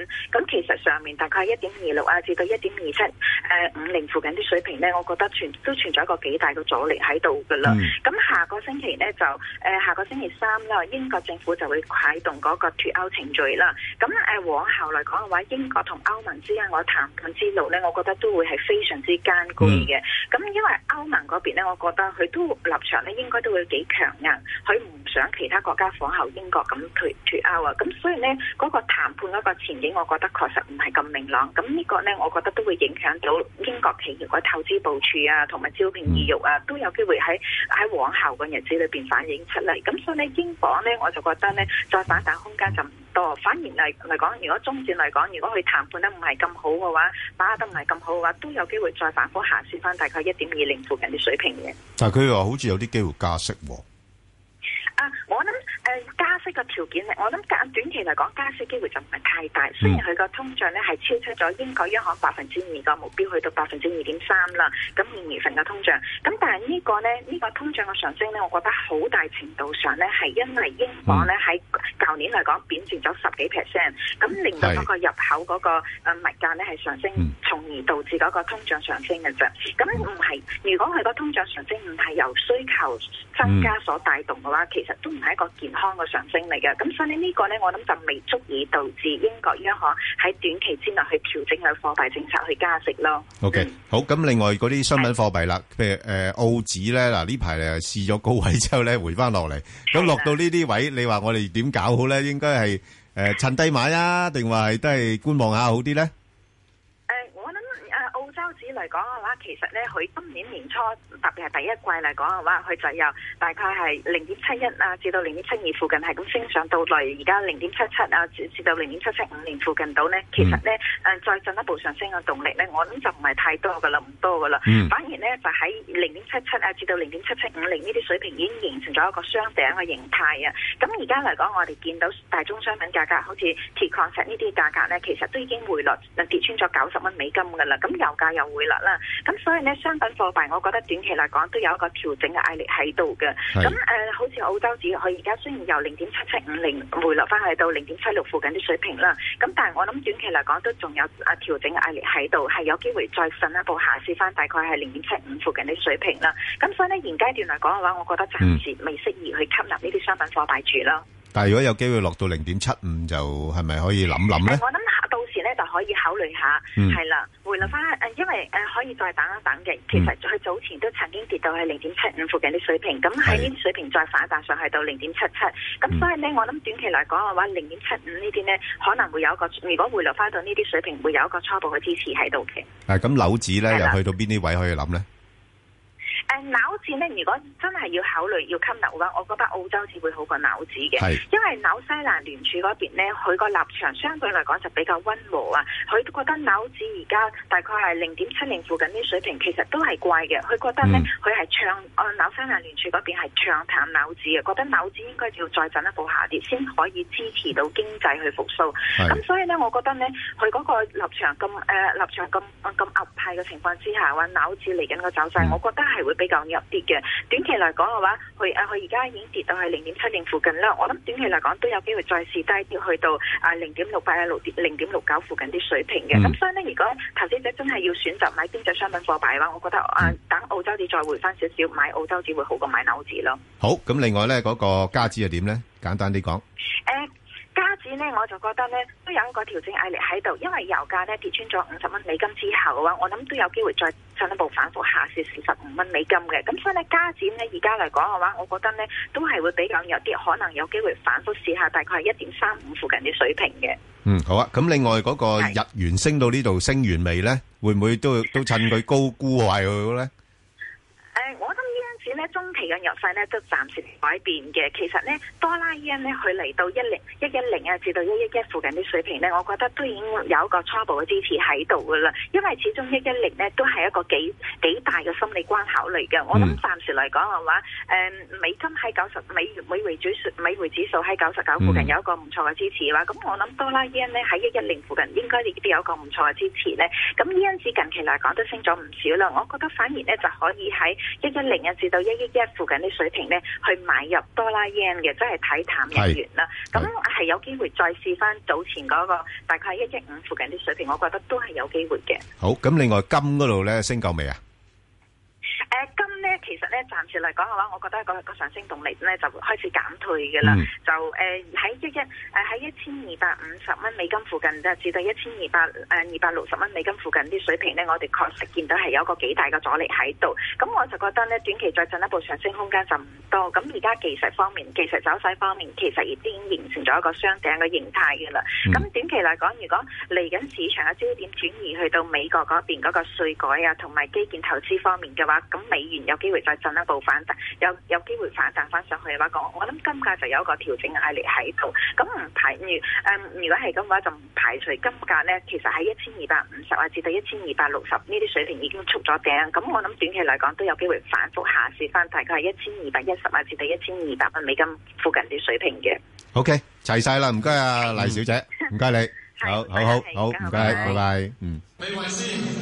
香港傑出運動員選舉，李慧詩第四度攞到最高殊榮嘅星中之星，今屆佢亦當選最具體育精神運動員。講翻誒體育精神先啦，咁我就真係好感動嘅，因為誒、呃身邊有好多人同我講翻誒係喺條街度啦，或者都會話好引以為榮啊。十項全能同你回顧今次頒獎禮，星期六晚七點，香港電台第一台。投資新世代，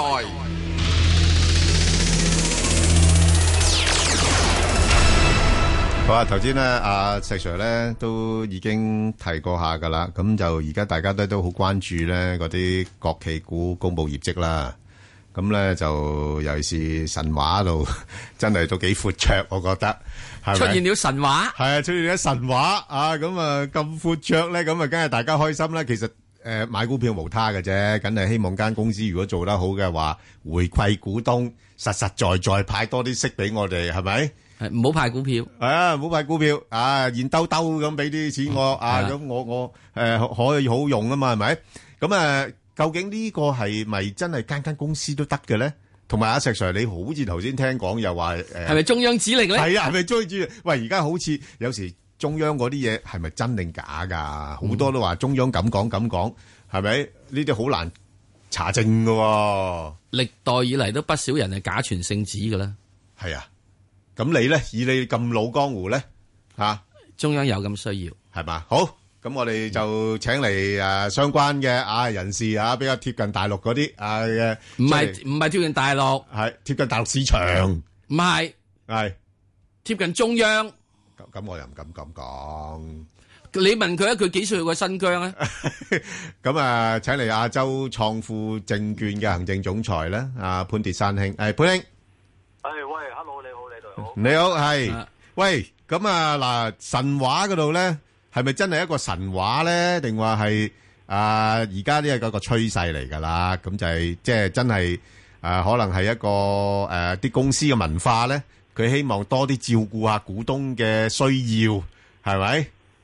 係係係，咁啊應該就係即係話呢個咧都係一個即係開始啦，因為始終嚟講嗯咧，誒過去嚟講咧就都冇喺呢 一樣嘢嗰度咧就有着重到啊嘛，咁係你始終你走國際化咧嚇，你都係即係咁樣做法啦。嗯，咁咁咁系咪诶？我哋诶点样去判斷诶边啲公司係真係有條件去派呢啲高息即嘅是啦，而家即係走國際化咧，就即係要咁啦，要錢揾錢噶，係啊，咪即係與民唔係唔好與民同苦，又唔好與民同股，啦要與民同金，係係咪啊？與民分同金息啊，嗯分金咁啦啊，咁呢一樣嘢咧，係咪真真正正而家係中央係有一個咁政策上嘅轉變呢？有冇乜嘢嘅文件啊、嗯語言啊、開會啊，啊或者暗示啊暗示啊呢樣嘢咧？暗示、明示、指示咁樣啊？呢個其實交易所裏邊都有呢啲咁嘅誒，即係即係睇法啦。咁其實就即係交易話所你指即時係喺上面啲交易所啊，睇下深交所啊，啊深交所嗰啲係係啊即係點解咧？呢、個呢、個係可以增加到投資者嘅，即係話嗰個價值投資啊嘛，即係對係價值投資呢樣嘢係一個重要嘅基石嚟㗎。直接嗯講到係，啊講到重要嘅基石添，係啊講咗噶啦，係咁所以呢一樣嘢即係話，只有係不斷咁逐步增加嘅啫。嗯。咁啊，增加咗之後咧，咁啊，即係樹立翻個價值投資嘅信心咯。咁嗯呢啲都係其實佢哋都經過咁多嘅海外嘅嗰、個 就吸收之後咧，即係其實即係呢個一個過程咯。咁即係誒，大家都係有咁嘅睇法喺裏邊啊。但係但係阿阿阿阿潘兄啊，會唔會又有個道德風險咧？即係話诶，誒根本我都冇咁乜咁嘅條件派咁高息嘅，不即係應該錢咧就留翻佢做做發展咁不如嘅啦，。我向銀行借錢嚟到派。係啦，係啦，我就話不如我去銀行借啲錢派俾你，等你開開心心咁啊，拱嗰個股價，咁啊水漲船高，咁咪诶诶诶一舉兩得啊！我諗就即係話啲國企啊嗰啲，即係話嗰啲提頭先咯，因為你要樹立一個、嗯一個榜樣啊嘛。咁你話民企嘅就好難講嘅，民企嗰啲即係話好似你話齋咁樣，即係即係各有各嘅睇法啦。咁即係始終過去嘅經驗睇翻嚟講，有啲又誒、呃上咗市之後又金錢脱殼啦，係啊，分啦，咁啊誒潑水咪走啦，嗯咁但係。即係呢個都係以前嘅歷史嚟嘅。咁而家嚟講，有好多嘅公司咧，好嘅公司咧，都唔一定係全部係國企嘅，好嘅公司都係願意誒、呃分紅啊，分多啲啊，或者派息派多啲嘅都有嘅。咁你譬如你深圳淨係睇。好似美的咁嗰啲，即係你睇到都已經佢係誒，即係過千億市值都成兩千億市值，咁佢、都係咁樣樣，每年都係有一個幾好嘅分紅嘅，即係或者係誒送紅股啊、嗯派息啊咁樣，即係呢啲都係其實誒、呃企業文化就開始同十年前唔同嘅，都變咗嗯嘅。嗱，咁即係如果係咁嘅話咧，即係民企咧，我係睇佢過往三年啦，點派發啦，係咪啊？即係唔好睇佢即係即係一年風光啦，啊啊一年風光，可能第二時就派清光啦，嗯係咪啊？咁如果你連續派得幾年嘅話咧，都係即係代表即係有心啦，係咪啊？與民與民可係啦，有一個可可索即係係啊，可可可可尋嘅歷史軌跡嘅派送軌跡啊，係咪？咁啊，即係呢啲就可以值得可以諗諗啦。咁啊，好啦，咁即係國企咧，我哋都知道佢有陣時佢真係冇水噶嘛，有陣時會借錢嘅，有啲有啲好似負債重啊嘛，好似啲啲啲啲航空股咁樣。咁呢類咁嘅國股咁啊，爺又話要指令佢，又要國股要行先啦。咁咁邊類嘅國股先至國企股啊，先至有條件，即使唔係即係打重打打打腫塊面。即係借錢去派息嗰款嘢咧，其實你而家睇到啲啲金融股嗰啲都已經好有能力啦，即係金融股唔差㗎，係咪？即係喺香港嚟講，佢哋息口都係比較高嘅股息率。嗯係咁即係金融板塊嗰啲已經係行先啦。係咁啊，其他嗰啲就一步一步啫。咁你你當然啦，你冇錢啊派咩息咧？嗯係冇錢啊做得唔好咁啊，即係爭爭啲要除牌咁滯嘅。咁嗰啊嗯啲要要重組嘅，咁啊另計啊嗰啲係係係啊，係咯，咁啊可以做得到嘅，咁你嗰啲就誒我相信都會係跟翻國際化啦。嗱，咁如果嗱，即使我哋要睇翻啦，即係第一件事，公司一定要即係講我賺下錢啊，咁樣啦，嗯唔好蝕錢先啦，一定唔好蝕錢先啦，係咪啊？咁啊，另外仲有啲錢剩喺度啦，有啲 cash 啦，因為你咁啊，唔好忘記喎，如果你要被納入呢個 MSCI 嘅話，被納入落去嘅話，咁你將來國際性嘅市場嘅考慮嚟講咧，即係唔係淨係因為 MSCI 啦，咁你國際市場嘅投資者嘅考慮嚟講，你要開放市場，你人哋入嚟肯買你得㗎。係啊因為人哋肯買你，咁你都要有有有根有據㗎嘛，係咪？嗯咁所以呢個就係一個即係雞同雞蛋嘅問題啦。咁你開開咗個市場，咁人哋唔買你，咁點解咧？你啲啲不如買 H 好過啦。咁你變咗即係話呢啲佢佢要要逐步嘅要要改變呢一樣嘢啊啦。吓，嗱，咁啊，你認為啊，誒，如果佢真係要派息嘅話，你估計佢應該要係會攞佢哋嘅當年盈利啊，當年盈利啊嘅，唔好計話好似神話嗰啲搞咗神話啲，將十幾年唔派俾佢一次過派埋俾你咧，其實佢都係啫嘛，將十幾年唔派俾你派俾你啫嘛。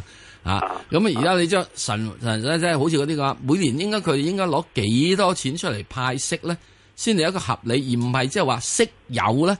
因為我又好驚啊嘛，佢唔派息我又驚，派息我又驚，佢等佢係息有我，跟住就話即係跟住之後之後就跟住佢就散 band 咁，我真係我啊諗佢都係跟翻國際國際嘅市場嘅走法啫，咁睇下唔同嘅板塊係外圍嘅標準係乜嘢。咁例跟如返例如可唔可以講講咧？例如譬如好似誒煤炭股，佢應該又派幾多度咩？又講派幾多度得唔得？誒呢個真係唔可以，因為我唔代表到佢哋啊嘛。係咁誒呢個真係唔好可咧以國際嘅標準咧。你國際標準你好難講，我亦都有係，啊即係呢個係啊，我諗啊啊阿石 Sir 你都知道，誒嗯即係有啲真係唔係好揾錢噶 嘛。唔揾錢嗰啲唔好理佢啦。喂，好簡單啊，潘兄，我淨係想問問你啦，如果派高-派多少息俾你，誒，有唔有惑到你呢？以你個投資嘅作風。誒、我投資作風梗係誘惑唔到啦，我梗係 要睇佢個前景啦。係本身係咪一個即係話誒一個轉啱啱就係最壞時間過啦，咁啊一個轉角市，咁佢成個業務係一個轉角市嘅時候，咁啊梗係呢啲梗係誒當然開始起手嘅時候唔係好高息，你都照有機會會買落去嘅。咁當然有啲。係誒、呃公用股性質重嗰度嗰類咧，咁梗係會睇翻佢好好啊